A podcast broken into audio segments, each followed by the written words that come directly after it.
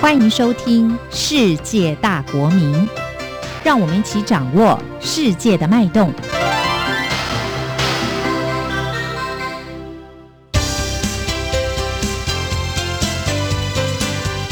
公民新世界。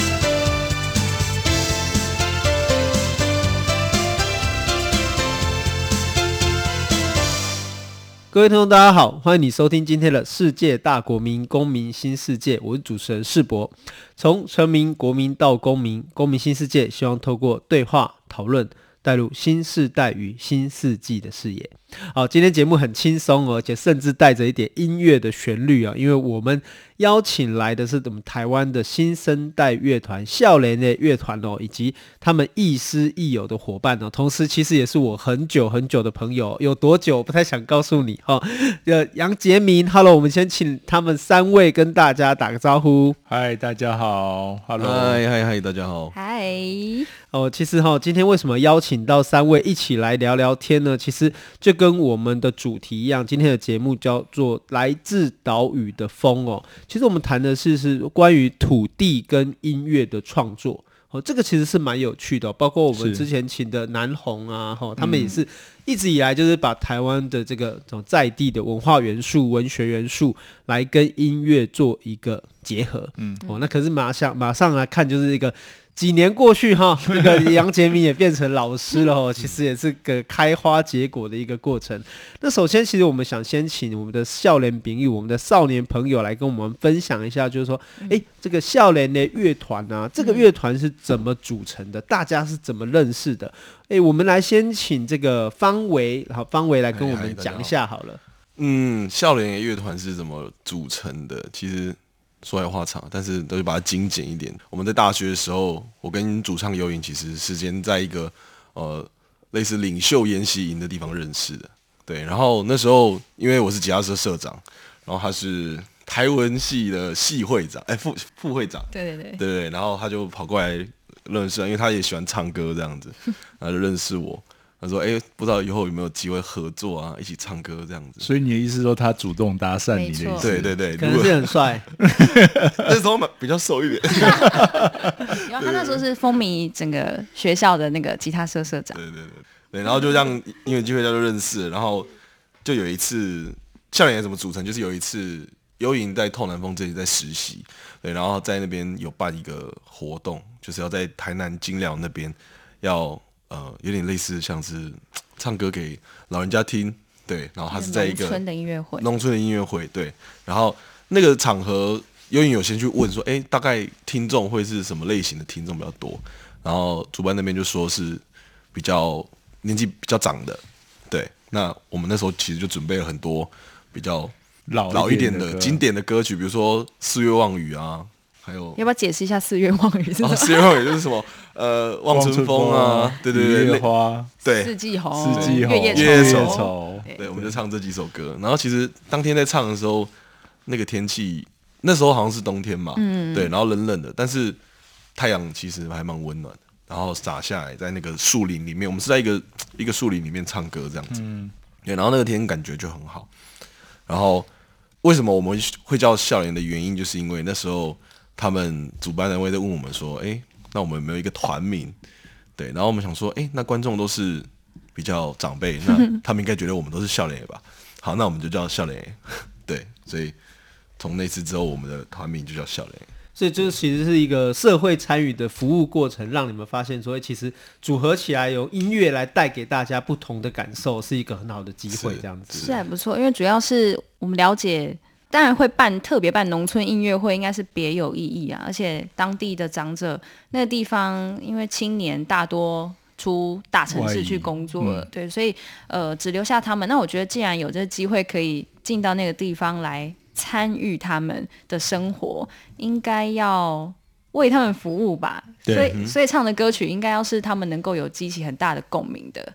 那那些歌曲当然让他们听，他们当然是非常开心，而且他们会觉得哇。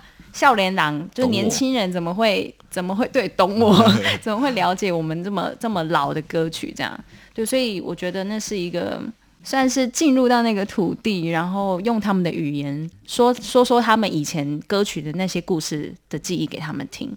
对，我都记得说，我以前有朋友啊，南艺大，哦，他们以前弄了一个团体哈，一个空间叫 Miga，就是那个碾米间哈，碾米厂，他用那个谐音做了一个团体，一个组织。嗯，他们也是在南艺大的这个乡村里面就做了这个这个农村音乐会这样子，或或者说其实很有名，就柯仔聊小摇滚嘛，其实对，就是进了这个农村，进了渔村，其实就可以让音乐拥有更多在地的元素。那我们这边也跟听众再这个简单补充一下，我们刚才讲的四。四月望雨，哦，其实说台湾最重要，或者说很有名的四首比较重要的这个本土歌曲，也可以说是这个所谓的这个一百年前的流行歌，哈，经典不败，经典不败的流行歌，哈，包括第一首就是我们刚才讲的四季红，嗯，好，那第二首月夜愁。哦，那第三首《望春风》，然后跟《雨夜花》。嗯，哦，那《月夜愁》里面讲的这个沙刷楼三线路，其实也距离我们中央广播电台不远，然后就在附近。其实那是一个很好的这个历史场景。对对，那这边可以想要请那个幽影跟我们讨论一下，一起聊聊看，就是说，哎，虽然我们这个是这个所谓的华语节目嘛，哦，那你们的歌曲其实蛮多的都是。台语歌曲哈，就是母语啊，应该说用母语来创作。嗯，因为我其实很有趣，因为我这几年其实间接也有听到一些年轻的乐团啊，或者是一些年轻的声音哈，包括我们高雄的前提呀等等。哎，这些年轻乐团其实都开始回回头用母语来创作。哎，我觉得这个是对我来说，哎，可能我跟杰明的年代很难想象的啦。哈，因为好像文青不就是应该有点文。周周的 哈，对这个所谓的华语或北京话、普通话，或者是有一点迷蒙哈，讲着一些后现代的词汇。对，OK，但是那好像进入这个你们这个时代开始有点点不一样了。那可不可以跟我们来谈一下？哎，那时候你们在创作的一个过程中，呃，怎么去做一个语言的选择，或者是说怎么去思考这个对你们创作的意义？哎，其实两位也可以都说说看。哎、嗯，其实刚刚讲到文绉绉，台语要文绉绉是更高深的。真的 对，就是现在。当你越使用这个语言的时候，你会发现你也太弱了吧？就是你，你真的是连连刚出生的小孩都不如，就是觉得那些词都很，就怎么可以这么古典、这么美，甚至是它可以很精准的表达一种情绪。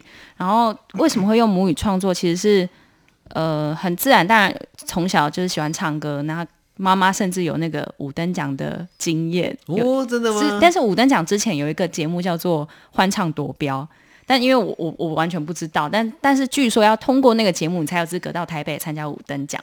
对，然后妈妈跟张惠妹跟黄乙玲是同一个时期。哇，对，但是呢，因为就是因为我们是南部人。也不是说南部人穷啊，就是就是那时候妈妈的家境比较不好，所以他就放弃了这个机会到台北来打拼，就是圆歌手梦这样。可是我没有想要圆妈妈的歌手梦，我只是觉得哎耳濡目染，然后觉得唱歌是很有趣的事情。嗯，那当然在家就是先先学的一定是台语歌，因为我们家里呃惯用的沟通语言就是台语。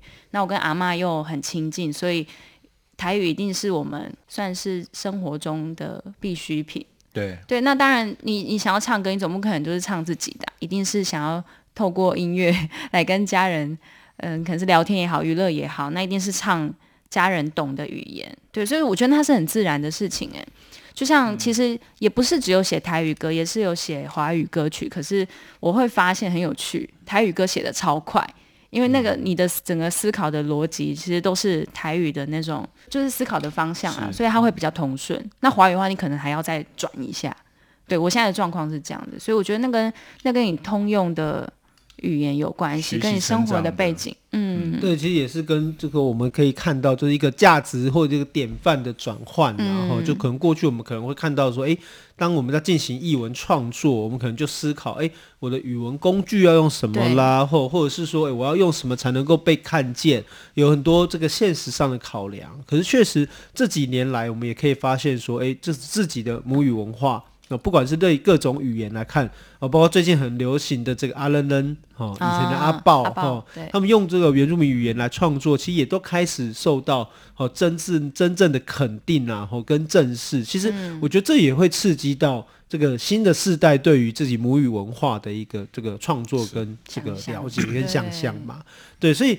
其实这些蛮蛮可惜的哈，就是说，其实哎，我们我相信哈，这个也许我要推荐你们到这个我们台语频道的这个主持人节目上面，其实可以聊聊，或许也会有不同的这个刺激跟思考。那刚刚有提到，就是我们用呃妈妈的话，或用母亲的话来讲来唱，其实是一个得到很好的共鸣，嗯、也会刺激我们家里的和谐啦。哦，那哎，我就想第一首，我们跟大家分享一首你们的歌曲，是叫做《少年的你》。嗯，哦、少年的你，对，少年的你，哈、哦，少年的你。对，这首歌我觉得蛮有趣的，就是说，其实。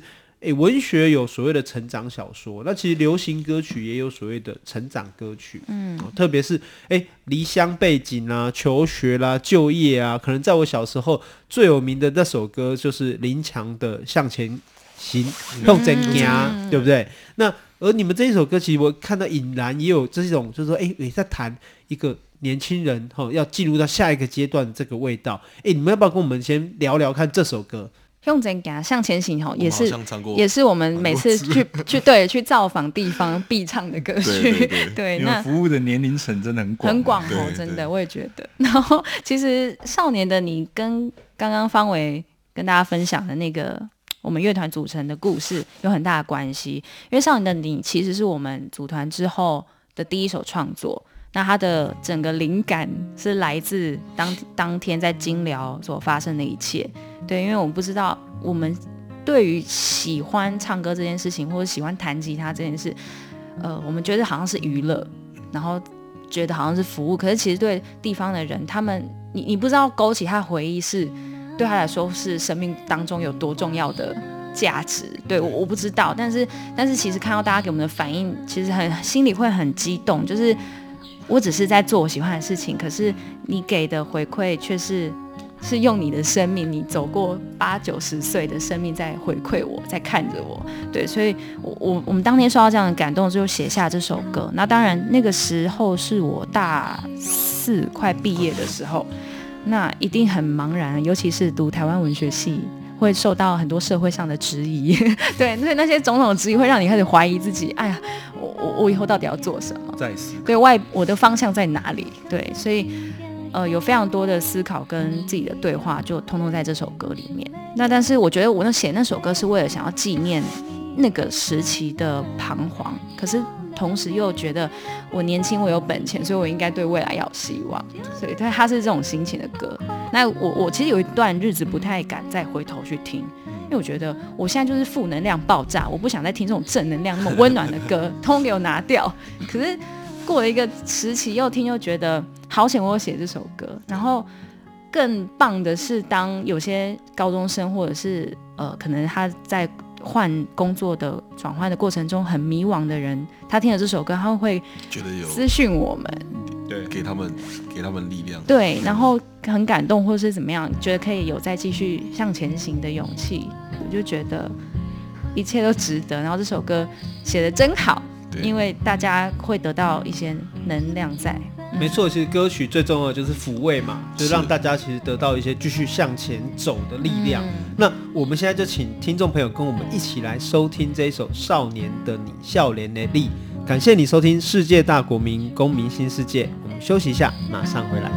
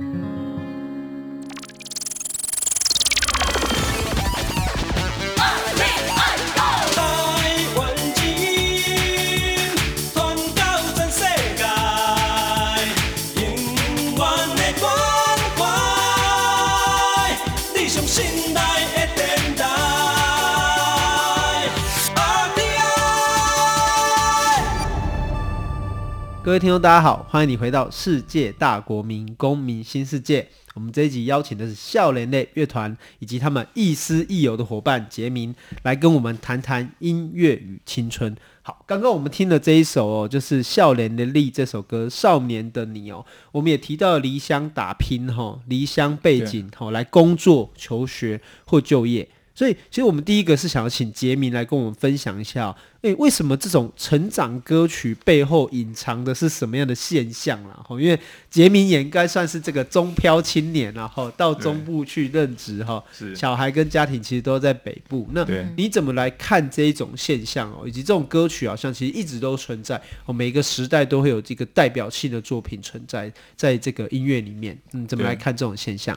其实“漂流”这个词汇并不是这几年才有，当然这几年可能被讨论比较多。但我是这样看这件事情，就是说这样的一种移动，在未来的一个社会状况会越来越正常。那在这种情况下，其实每一个人对于离开自己的家或者是一个稳定的地方，其实会有不同的情绪跟感受。嗯，那这也是我其实从幽影跟方伟的声音中或音乐中，其实听到的部分。像刚刚的笑脸的力，其实我第一次听到应该是你们毕业毕业发表发表会嘛，对不对？我相信那时候好像得到非常多的反响跟共鸣。那也，我也是在那样的一个场合开始认识了他们。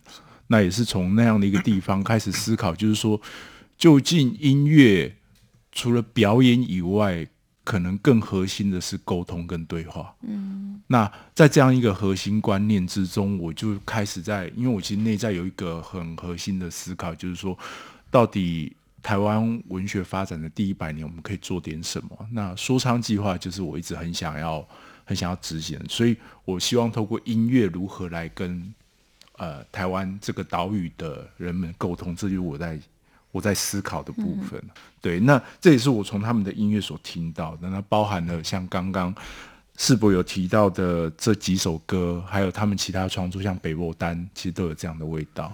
其实包括那个物理的距离哈，还有一个重重重要是心理的距离啦。哦，就像有一天你回过头来去看自己的创作的时候，其实不同的心境也会给你不同的感受。嗯、就像一首正能量的歌，可是在某个时间点，你可能会觉得说，哎，我面对现实生活中那么多的冲击、哈、嗯、挫折，我还要。这样子有点像自欺欺人的鼓励自己吗？哦，但是回过头来，有时候又发现说，哎、欸，但记录了自己当时的心情，是一个很重要的、很、哦、重要的一个一个里程碑啦。嗯、因为它帮助你可以回头去看看，哦，原来那个时候自己、哦、长什么样子。嗯、哦，就像，哎、欸，其实我也写了很多很多年的日记，可是其实我从来没有回去翻。也从来没有回去看过这样子，可是你就是没有翻过，没有翻过。可是你就是总是会觉得说，有一天当我看的时候，我会很明显知道我那时候在发生什么事情，那时候在想什么。我可能偶尔会翻个几页，但你从、嗯、我从来没有再把一本日记从头从头到尾看过、嗯、看完过。当然，我们可能念台湾文学的会知道，我们都会去看这个吴兴隆日记啊、林献堂日记啊、哦吕赫若日记啊。哦，但是其实我觉得这个也代表着说，呃，不管是文学。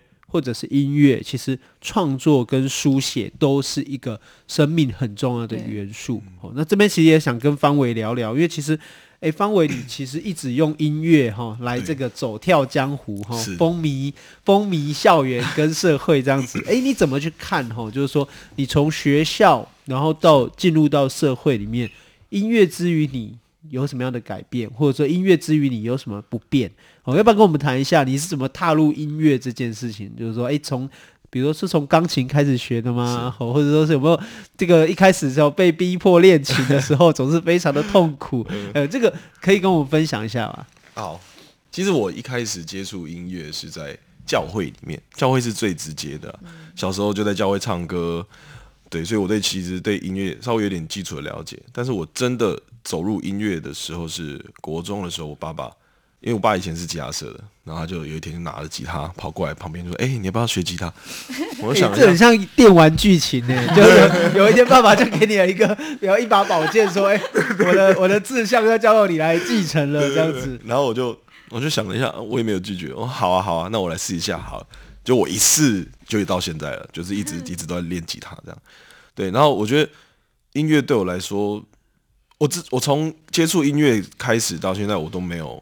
改变过我自己对音乐的想法，但是我觉得，呃，怎么去诠释音乐，我是我有有慢慢的在改变，因为比如说我在高中的时候，我可能会去练习很多别人的歌，别的歌手的歌，然后我去表演他的歌，但是我发现你不管怎么样表演，那些歌都还是别人的。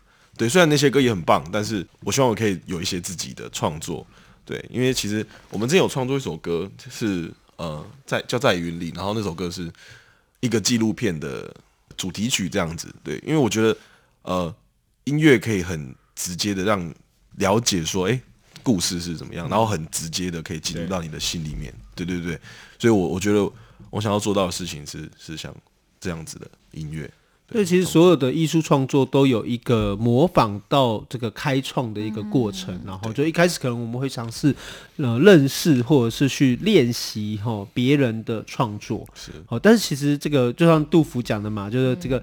读书破万卷，这个下笔如有神。哈，这你一直以为是神明来帮助你，可是其实你没有看到的是你过去可能累积的每一分每一秒的练习，哈，弹奏乃至于阅读，好，以及生命的感受，其实对于创作都是会有非常多的帮助。而且我也发现到一个蛮有趣的现象哦，就是说，嗯，过去我们可能创作最大的困难是在于我不知道要给谁看，嗯嗯，或者说我不知道给谁听，我不知道谁会对，或者。不知道他们会如要透过什么方式才能够认识我们，嗯、但是其实网络时代的发达，或或者社群媒体的发达，其实对于我们这些创作者而言，其实都有很大的帮助。就是说，诶，你们的歌曲其实也可以在网络上面直接被人家看见。是，那你要不要跟大家分享一下？方伟跟大家说一下，就是说，诶，如果有听众朋友想要听听你们的歌曲啊，因为等一下等一下可能放的时间没有那么长，是，诶，你们的作品有放在哪些平台上面可以被听到？我们的作品目前放在 YouTube 上面有，对，可能要打“笑脸”，嗯，对，这三个字应该就会找到我们的，对，然后或者是打我们的歌名，对，然后之后如果可以的话，我们会放到街声。Street Voice，Street Voice，嗯，对，然后我们粉专也有 PO 我们的影片的对的音乐啦。好，这边跟大家这个听众朋友稍微补充一下，就是笑脸 A 乐团那个 A 哈要怎么打嘞？就是一个口 加一个也哈，它应应该算是台语文的文字吧？哈，就是笑脸 A 就是那个一个口加一个也。对。那同样的就是你们也有提到就是接生嘛？对，接生。哎，其实我我我有在那个接生上面看一下，我发现哎，其实。大家都可以在上面发表自己的歌曲，对，完全。哦，我觉得它是一个非常开放的平台，然后每个人都可以把音乐放上去，然后让人家听见，然后甚至可以有互动，哦，然后底下会有人留言，哦，我觉得这就是一个刺激。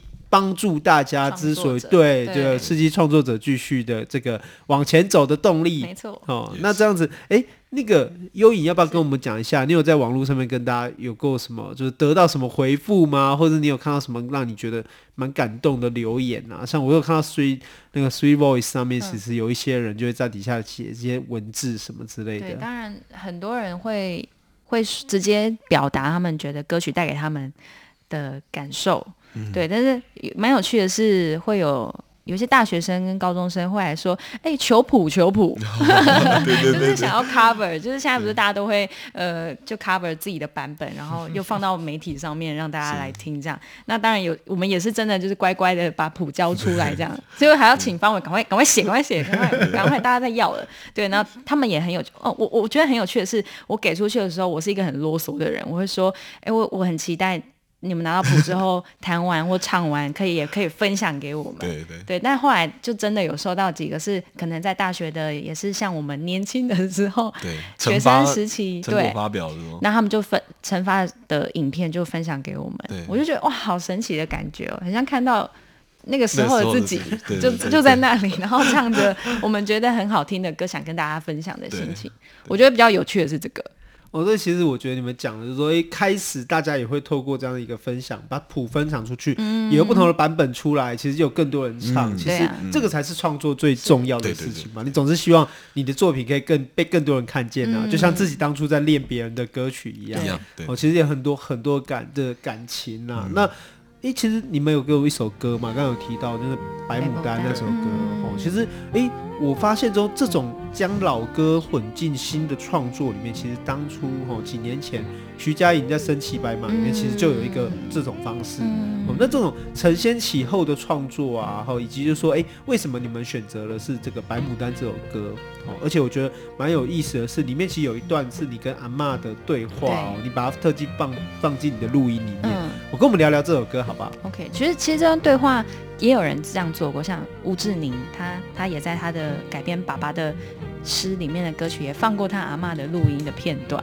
然后我就觉得，当然想放进去，当然是因为他放进去之后那个感情，我觉得会更真实。然后为什么写白牡丹？是因为呃，写自己的歌写到最后，你会觉得，哎，是不是可以说说别人的故事？其实我我蛮认同主持人刚刚说日记这件事。你刚刚提到日记，我觉得写歌其实也蛮像在写日记，只是我们加上了旋律，然后它可以变成一种好像，因为我觉得人生成长到一定的阶段的时候，自我揭露还蛮重要的。可是这自我揭露有时候会碍于不好意思或者社会的观感，你你不知道怎么样揭露自己才是舒适的。所以我觉得透过。用音乐或用唱歌来自我揭露是蛮好的方式，对，那他他就是比较不痛不痒，有点像诗，对不对？对对对对，所以我觉得，呃，我觉得透过音乐来写日记或记录生活或说故事是蛮重要的。那白牡丹其实讲的就是我阿嬷的故事。那当然从小跟他到一直到现在，他也九十六岁，今年要九十七了，对，所以他这一生。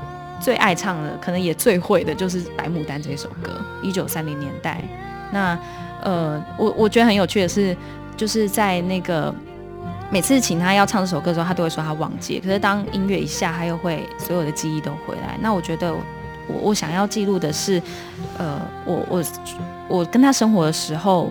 阿公就已经不在了，那我会很想了解过去他们是怎么认识的，那些我不知道的台湾的历史，可能就藏在他们的生活当中。对，所以我透过呃访谈，或还有对他们生活爱情的想象，然后就写了这首歌曲。这样来一起来听听这一首《白牡丹》。那今天也很高兴，我们邀请到笑蕾蕾跟杰明哦，我们来谈谈来自岛屿的风，来自土地的旋律。我是主持人世博，感谢你的收听，《世界大国民公民新世界》，我们下周再见。对，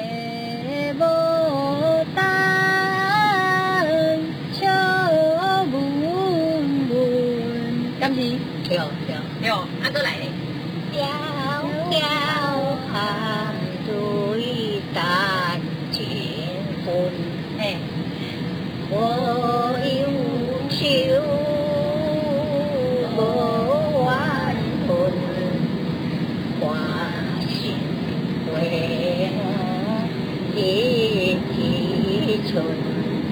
无唔对，无错无错。